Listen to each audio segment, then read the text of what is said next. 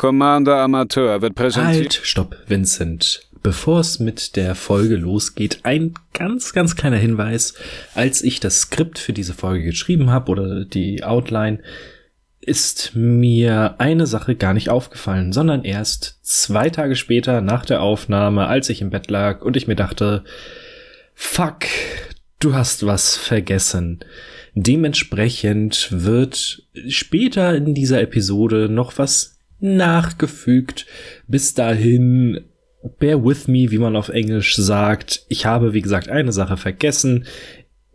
Es wird sich aber alles aufklären. Keine Angst. Und jetzt, äh, Vincent, do the intro. Commander Amateur wird präsentiert von podriders.de, das Podcast-Netzwerk.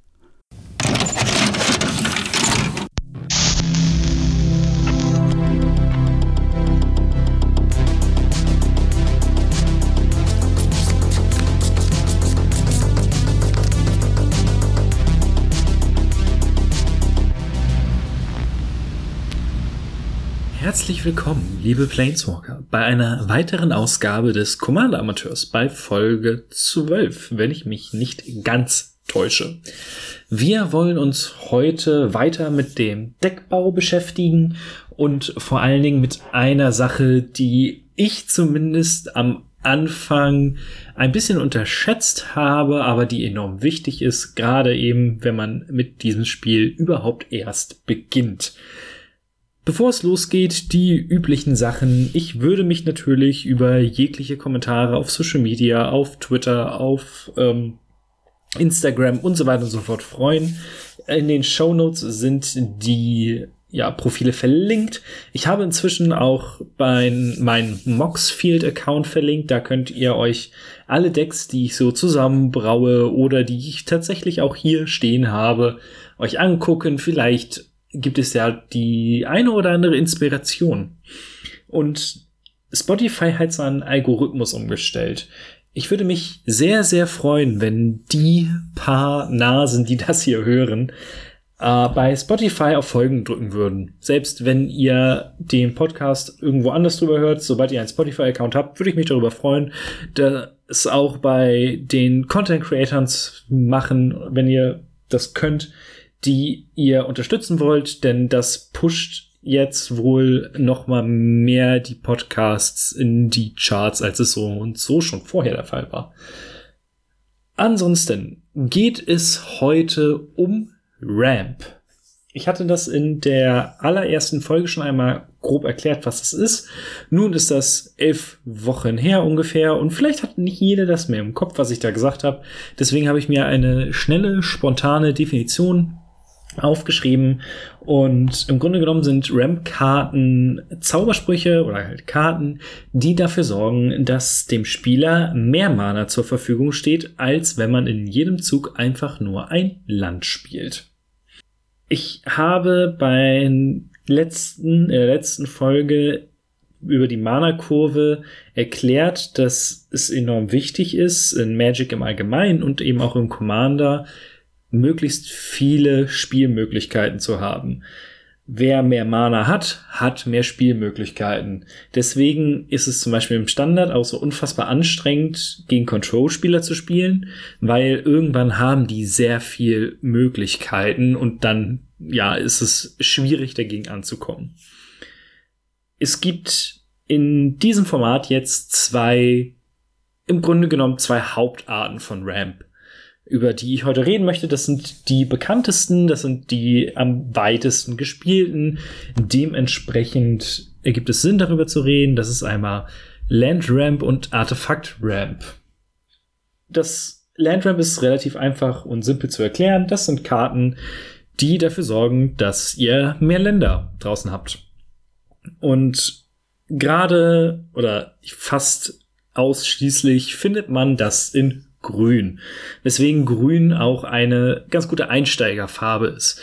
Denn die macht im Grunde genommen all das, was man so haben möchte. Die Klassiker unter den Karten sind Rampant Growth. Für ein farbloses, ein grünes. Suche dein Deck nach einem Standardland und bringe es getappt ins Spiel. Cultivate und Kodamas Reach sind ähnliche Karten. Der einzige Unterschied ist, dass Kodamas Reach äh, ein Arcana-Zauberspruch ist Wenn man Gerüchten glaubt, soll ja Kamigawa wiederkommen. Vielleicht wird das wieder interessant, wer weiß. Äh, zwei farblose, ein grünes. Man durchsucht seine Bibliothek nach zwei Standesländern. Eins davon kommt getappt ins Spiel und das andere auf die Hand.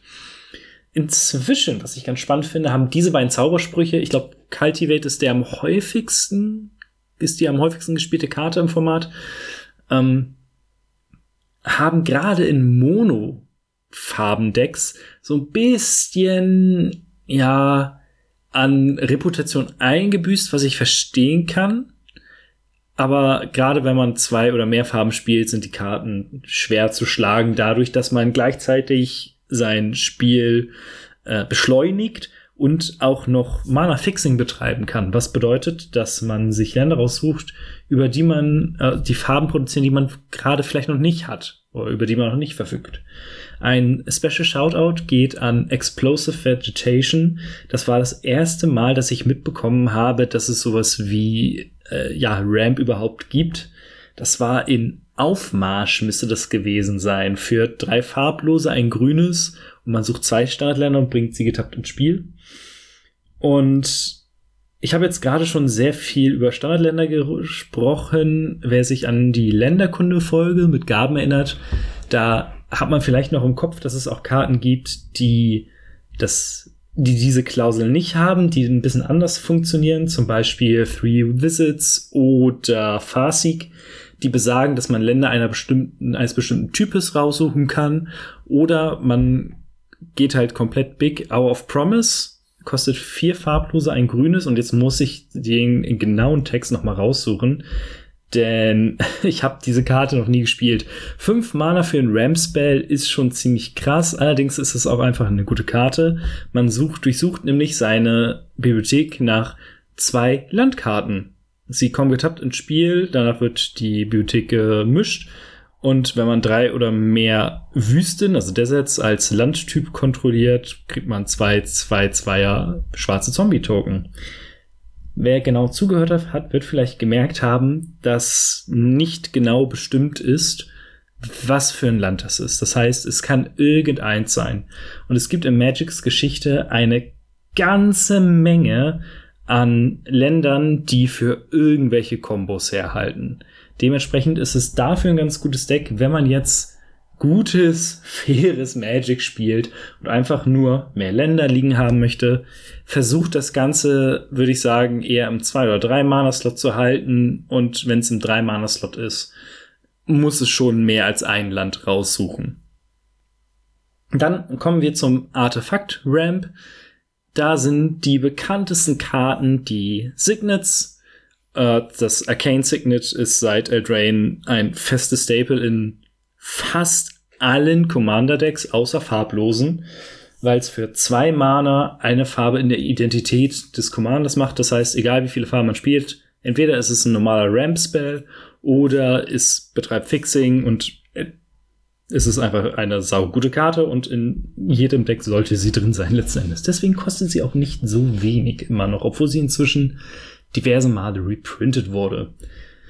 Dann gibt es die, äh, ja, die Ravnica Gilden Signets, ähm, Hours of Signet und so weiter und so fort, die für ein farbloses zwei Mana einem generieren für ja, die jeweilige Farbkombination. In Hours of Farben ist es zum Beispiel weiß-schwarz und die Karten an sich kosten zwei farblose Mana. Im Grunde genommen ist es das gleiche wie bei Rampant Growth und so weiter und so fort. Man bezahlt zwei Mana und hat im nächsten Zug ein Mana mehr zur Verfügung. Das ist so ein bisschen die Faustregel. Das hat zum Beispiel der Mitch von Commanders äh, Quarters irgendwann mal gesagt dass er für seine Ram-Spells, die er benutzt, so die Faustregel hat, mh, mm, sie sollten einem mindestens halb so viel wiedergeben, wie sie kosten. Sprich, es gibt eine ganze Menge an Mana-Rocks, so dann die grobe Umschreibung für Artefakt-Ramp, äh, wie der Mana-Lith, der kostet drei farblose und tappt für ich weiß gar nicht, für ein farbloses oder generell eine Farbe, hui, das ist so ziemlich der Klassiker und ähm, alleine, dass, ist, dass ich nicht weiß, was der macht, Any Color. Tatsache, Ja, sollte eigentlich sagen, ich habe diese Karte noch nie gespielt, ganz einfach, weil sie nicht effizient genug ist. Da wieder der kleine Rückgriff auf die Folge von letzter Woche zur Mana-Kurve. Wenn euer Commander das erlaubt, natürlich kann man das ganz entspannt spielen, aber meistens möchte man ja doch sein Spiel schnell nach vorne bringen. Und das größte Problem eigentlich an Artefakt Ramp ist, dass es in dem Format sehr viele Karten gibt, die Artefakte zerstören und die dann auch gespielt werden. Es ist allerdings häufig für viele Decks die einzige Möglichkeit, um irgendwie vernünftig zu rampen. Das liegt letzten Endes einfach nur daran, dass man dann einfach kein Grün spielt. Na, ist es euch bereits aufgefallen, was gefehlt hat? Hier ist Zukunftsmatze. Ähm, ich habe jetzt die gesamte Zeit davon geredet, dass es zwei Arten von Ramp gibt. Und ich weiß nicht wieso, aber mir ist es die gesamte Zeit nicht eingefallen, die dritte und wahrscheinlich die bekannteste Art überhaupt noch mitzunehmen, denn das ist das, was in den meisten Formaten auch noch mitgespielt wird. Das sind Mana Dogs. Im Grunde genommen also Kreaturen, die für Mana tappen. Und da eine der wohl ikonischsten Magic-Karten überhaupt dazugehört, bin ich echt verwirrt, was mich da geritten hat. Äh, dazu gehört eben Lanova-Elfen, die ein grünes äh, Mana kosten als eins Kreatur sind und für ein grünes Mana tappen. Oder ja, Finton Elves, sie gehören, machen eigentlich genau das gleiche. Es gibt einige Kreaturen, die so ein Exploration-Effekt haben, beziehungsweise die besagen, dass wenn man sie spielt, ein Land äh, getappt ins Spiel bringen darf oder eben ein Standardland, je nachdem. Da gibt es eben auch noch ein paar, das könnte man, das sind keine Mana-Dogs in dem Sinne, aber kreaturenbasierter Ramp.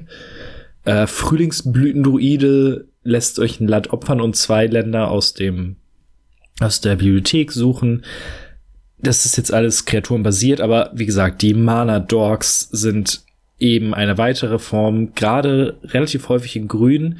Und auch hier gilt so ein bisschen die, äh, ja, die Faustregel, sie sollten nicht zu teuer sein. Es gibt zum Beispiel den Lanova Tribe, kostet drei grüne, ist glaube ich eine 3-3-Kreatur und tappt für drei grüne Mana. Es klingt an sich super cool, allerdings muss man eben wieder drankommen, damit man diese drei grüne Mana auch benutzen kann.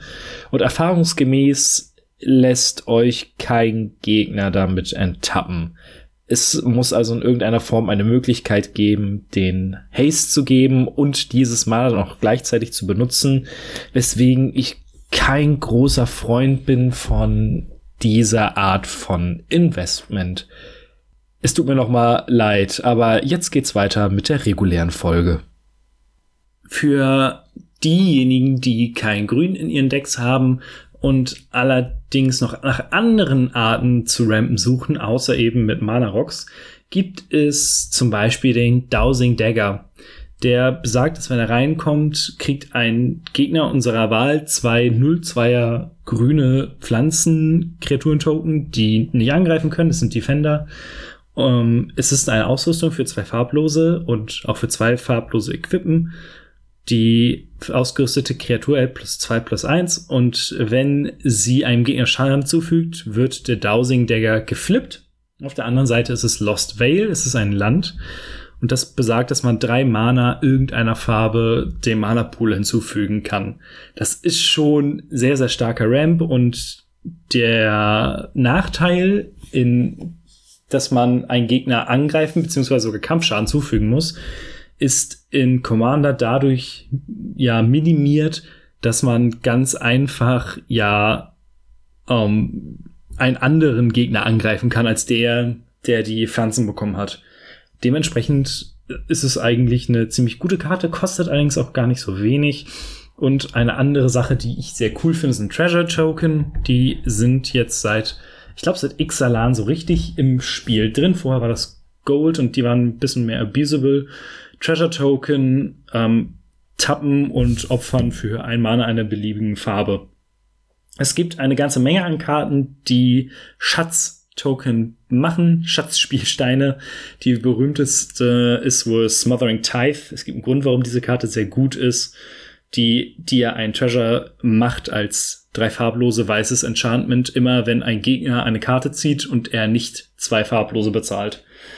Ähm, ich habe neulich ein Spiel gehabt, wo diese Karte uns gerettet hat, einfach weil ein anderer Spieler dadurch genügend Mana hatte, um ja, um zu interagieren. Super gute Karte, kostet ein Schweinegeld.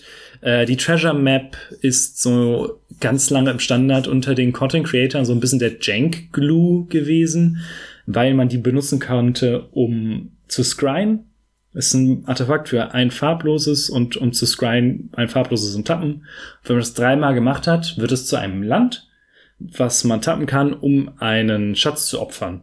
Aber wenn es flippt, kriegt man automatisch drei Schätze auch noch dazu. Das heißt, auch das ist eine Art Ramp irgendwo. Dementsprechend kann man mit diesen Karten auch eigentlich ganz gut in Farben, die jetzt nicht dafür bekannt sind, irgendwo Tempo aufzunehmen, eigentlich seinen Spielplan ganz gut nach vorne drücken. Jetzt gibt es allerdings noch eine Sache, die häufig gesagt wird, wo ich mir immer unsicher bin, ob es Ramp ist, beziehungsweise bei den einen es ist Ramp, aber bei den anderen auf gar keinen Fall, zumindest in meinen Augen. Es gibt so ein paar High-Risk, High-Reward-Karten. Das sind äh, Exploration oder Burgeoning. Ich hatte mal selbst ein Playset von Burgeoning, inzwischen wurden die verkauft. Ich brauchte Geld. Ähm, die Karte ist, ist ein Enchantment für ein grünes. Und immer wenn ein Gegner ein Land ins Spiel bringt, kannst du von deiner Hand ein Land auch ins Spiel bringen. Jetzt geht natürlich der Kopf an und denkt sich, wir haben drei Gegner, im Regelfall spielen die alle drei ein Land aus. Das heißt, man kann selbst drei Länder von der Hand ins Spiel bringen. Das kann man natürlich machen, man muss allerdings auch die gesamte Zeit Länder auf der Hand haben. Aber selbst wenn es nur ein oder zweimal passiert, hat man sicher schon nach vorne gebracht irgendwo. Dementsprechend würde ich das in diese Kategorien mit einnehmen aber auch diese ganzen Karten wie Exploration oder Susa Lost But Seeking, die besagen, dass man mehr Länder pro Zug spielen kann. Auch da ist das Problem, man muss sie ja irgendwo hernehmen. Da sind dann Karten wie Cultivate oder Kodamas Reach ganz praktisch, dass die einen die Karten auf die Hand holen oder eben auch die Karte oder diese Kartenart, die ich gleich nochmal umschreiben werde. Aber ansonsten ah, schwierig. Und das andere, es gibt eine ganze Menge an Karten, gerade in Weiß, die dafür sorgen, dass man Länder auf die Hand bekommt. Das sind Karten wie zum Beispiel Land Tax. Das ist ein sehr, sehr teures Enchantment. Ich glaube 30, 40 Euro irgendwo so für ein weißes. Und am Anfang des Upkeeps wenn ein Gegner mehr Länder kontrolliert als wir, können wir unsere Bibliothek nach drei Basic Landkarten durchsuchen, die offen vorzeigen und auf die Hand nehmen. Das klingt jetzt erstmal super cool. Im Grunde genommen ist es aber nur Karten ziehen. Und zwar sehr, sehr selektiv. Das kann natürlich super sein und drei Länder aus dem Deck rauszuziehen, damit man sie später nicht zieht ist eine gute Sache, ist es eine verdammt gute Karte. Es ist in meinen Augen aber kein Ramp, zumindest nicht an sich, weil es ja nicht uns mehr Mana gibt, sondern einfach nur die Möglichkeit, ja, Länder auf der Hand zu haben. Zu guter Letzt steht jetzt natürlich so noch ein bisschen die Frage im Raum, wie viel Ramp brauche ich denn überhaupt? Und da kann sich der gewiefte Podcaster, Content Creator immer rausreden, so viel wie dein Deck eben braucht. Es kommt natürlich ganz, ganz drauf an, was für einen Plan man verfolgt, welchen, welchen Commander man hat, wie viel Mana man überhaupt braucht. Denn wenn die Kreaturen bei sechs Mana erst anfangen, packt lieber mehr Spells rein, die euch nach vorne bringen, als weniger. Ich versuche immer irgendwo bei meinen Decks um 10 bis 12 Ram-Spells zu sein und damit fahre ich auch eigentlich ganz gut. Denn der, der Nachteil ist natürlich, wenn man spät im Spiel ein Cultivate zieht, sich das Board anguckt und man hätte lieber ein Board Wipe gehabt oder so, ist natürlich immer blöd. Dementsprechend sollten es nicht zu viele sein, aber wenn ihr euer erstes Deck zusammenbaut, würde ich erstmal in dem Rahmen denken und dann kann man das ja auch immer noch anpassen. das soll es für heute gewesen sein. Ich hoffe, ich konnte euch einen ganz guten Einstieg und einen Blick gewähren. Ich werde jetzt in den nächsten Wochen so ein bisschen dann über die anderen Slots reden, die im Deckbau sehr wichtig sind. Und wie immer solltet ihr irgendwelche Vorschläge haben oder Wünsche, wenn ich mir mal irgendein Commander-Deck angucken soll oder äh, hier in diesem Podcast, ihr wollt, ey, ich finde diesen Commander so cool, ich habe keine Ahnung, wo ich das hinbauen soll, sag mal was. Gerne Bescheid sagen, ich bin für alles offen. Ansonsten hören wir uns nächste Woche wieder und bis dahin wünsche ich euch eine gute Starthand und jetzt noch ein Trailer von den Podriders.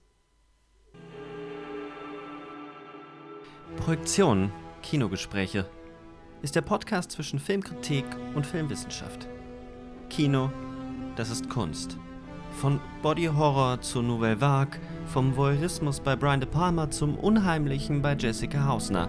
Als Teil des Podriders Netzwerks findet ihr uns überall, wo es Podcasts gibt. Stellt eure Podcatcher scharf oder sucht uns auf iTunes, Spotify oder Amazon. Wir hören uns bei den Projektionen.